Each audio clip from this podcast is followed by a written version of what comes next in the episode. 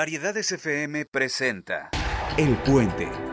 Tecnología, arte y ecología son parte de El Puente. Un programa con lo más importante de la ciencia y la cultura. Un puente entre la gente y el conocimiento. Aquí comenzamos.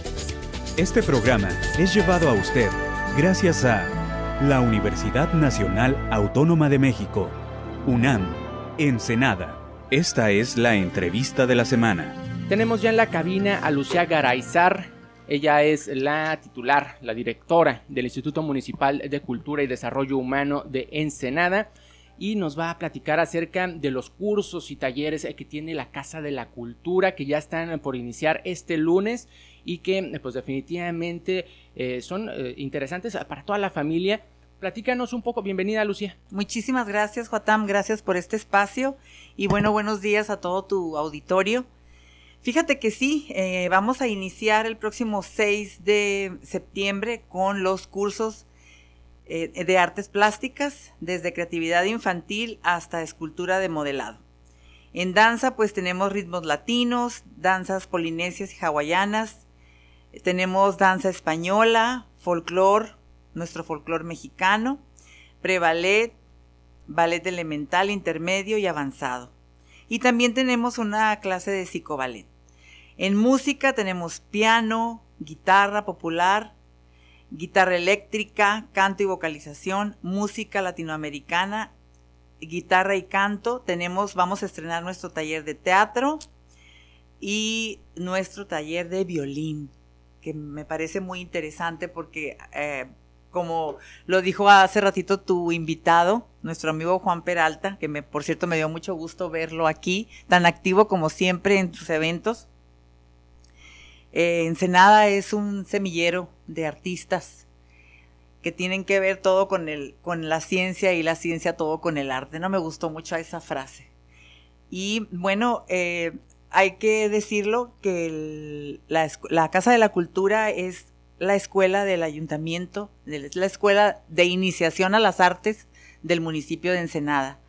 Por lo tanto, pues nosotros somos una paramunicipal donde tenemos que generar nuestros propios recursos y tenemos los, los costos de los talleres, pues son realmente, se podría decir que son, em, pues es muy, muy bajo su, su costo, ¿no? No es igual que una academia que, si bien es cierto, se lo comentaba anteriormente a César Esparza, en su programa de radio, también aquí en este lugar que por cierto está mágico, me he encontrado con muy buenos amigos, grandes amigos y, y, me encanta que haya tanto movimiento.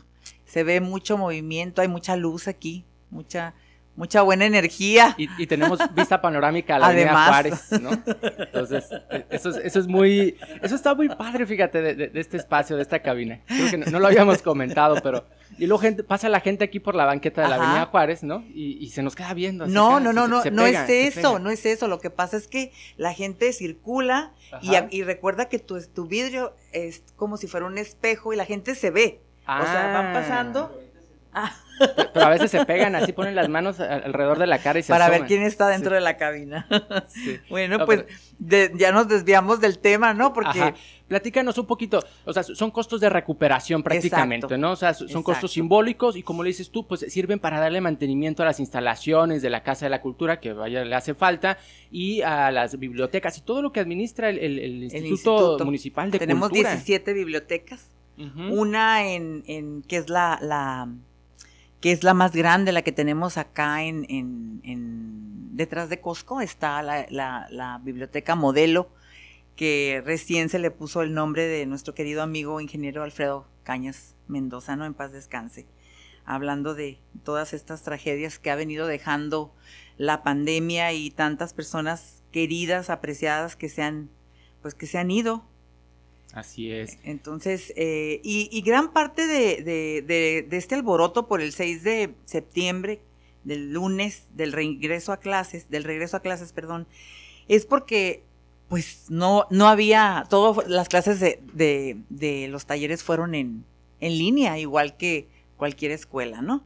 Entonces esperemos que este próximo 6 de septiembre acudan Aquí hay muchas, tiene muchas bondades. Las clases de piano son eh, exclusivas, no son grupales, son personalizadas, entra alumno por alumno y tenemos excelentes maestros de piano. Y bueno, invitarlos a que acudan. No es lo mismo hablar por teléfono, o, eh, ver la, la publicidad en Facebook, que ir en un momento que la gente se dé su tiempo y pueda ir y buscar un espacio para que su hijo o su hija puedan tener un, un taller de cualquiera de estas disciplinas. Lucía, ¿te parece si antes de seguir platicando vamos a una canción y regresamos? Ay, pues no quisiera porque ya me había picado, pero bueno. Estamos de vuelta en El Puente, tu acceso al conocimiento. Háblanos un poco acerca de las actividades en general del instituto, de estas exposiciones que tienen y de las fiestas patrias que ya se aproximan. Sí, sí, sí, fíjate que, Jotam, que ahorita le voy a responder una pregunta que me hacía Juan aquí ah, eh, tras detrás de los micrófonos, ¿no? Eh, me pregunta cómo fue que llegué al, al, instituto. Bueno, pues yo en el, estuve ya hace ya más de una década en el instituto y para mí también fue una sorpresa y bueno, me siento muy agradecida y, afortunada de esta nueva y gran oportunidad en otro tiempo, en otro momento. Y sí debo de, de, de, sentir, me sentí sorprendida y bueno, agradecerle al alcalde este, por su invitación a trabajar con, como parte de su equipo. Y me encontré con un trabajal, ¿no? Con muchas cosas. En la Casa de la Cultura y en el Instituto se hacen demasiadas cosas y ahorita en el mes de septiembre, pues es un mes patrio. El Instituto, Casa de la Cultura y el Archivo Histórico, con la colaboración del INA, del Instituto Nacional de Antropología e Historia, eh, en el marco del aniversario de la independencia de México, presentan la exposición llamada Paseo Hidalgo, un recorrido histórico, unas fotos preciosas que ya están en la Galería Elizabeth Malváez de la Casa de la Cultura y es, la entrada es totalmente libre. Cualquier ciudadano interesado en la historia puede acercarse a las instalaciones. De 8 de la mañana a 8 de la noche. Todo el día. Todo el día. Así no, es. no hay pretexto. No. Trabajo en la mañana, pues ve en la tarde. Trabajo en la tarde, ve en la mañana. Así es.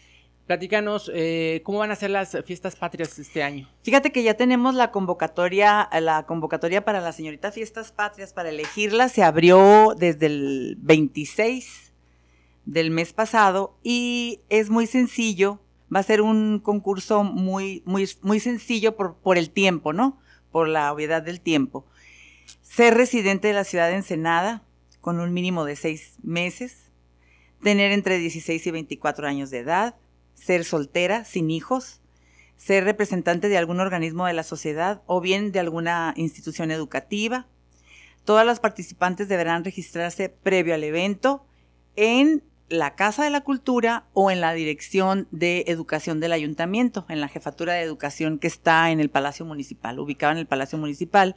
Y como todos saben, la Casa de la Cultura está ubicada en el Riviera. Ahí se recibirán las, las las inscripciones de las chicas que quieran eh, pues concursar en este, en este certamen para elegir a la señorita Fiestas Patrias. Y el evento pues se va a desarrollar en, el, en, el, en la explanada del Palacio Municipal el 15 de septiembre, donde pues vamos a tener todos los, los protocolos para poder llevarlo a cabo, ¿no? Excelente. Pues miren, ahí tienen entonces este, la invitación a los cursos, la invitación a esta exposición y pues bueno, estar ahí pendientes también de, las actividades de este mes patrio. Eh, Lucía, algo que quisieras agregar antes de irnos. Bueno, que estén pendientes, que estén pendientes de nuestras actividades para que nos acompañen. Todo esto es gratuito, no, no se cobra, no tiene costo. Es para, para los ensenadenses y estamos en la mejor disposición de atenderlos.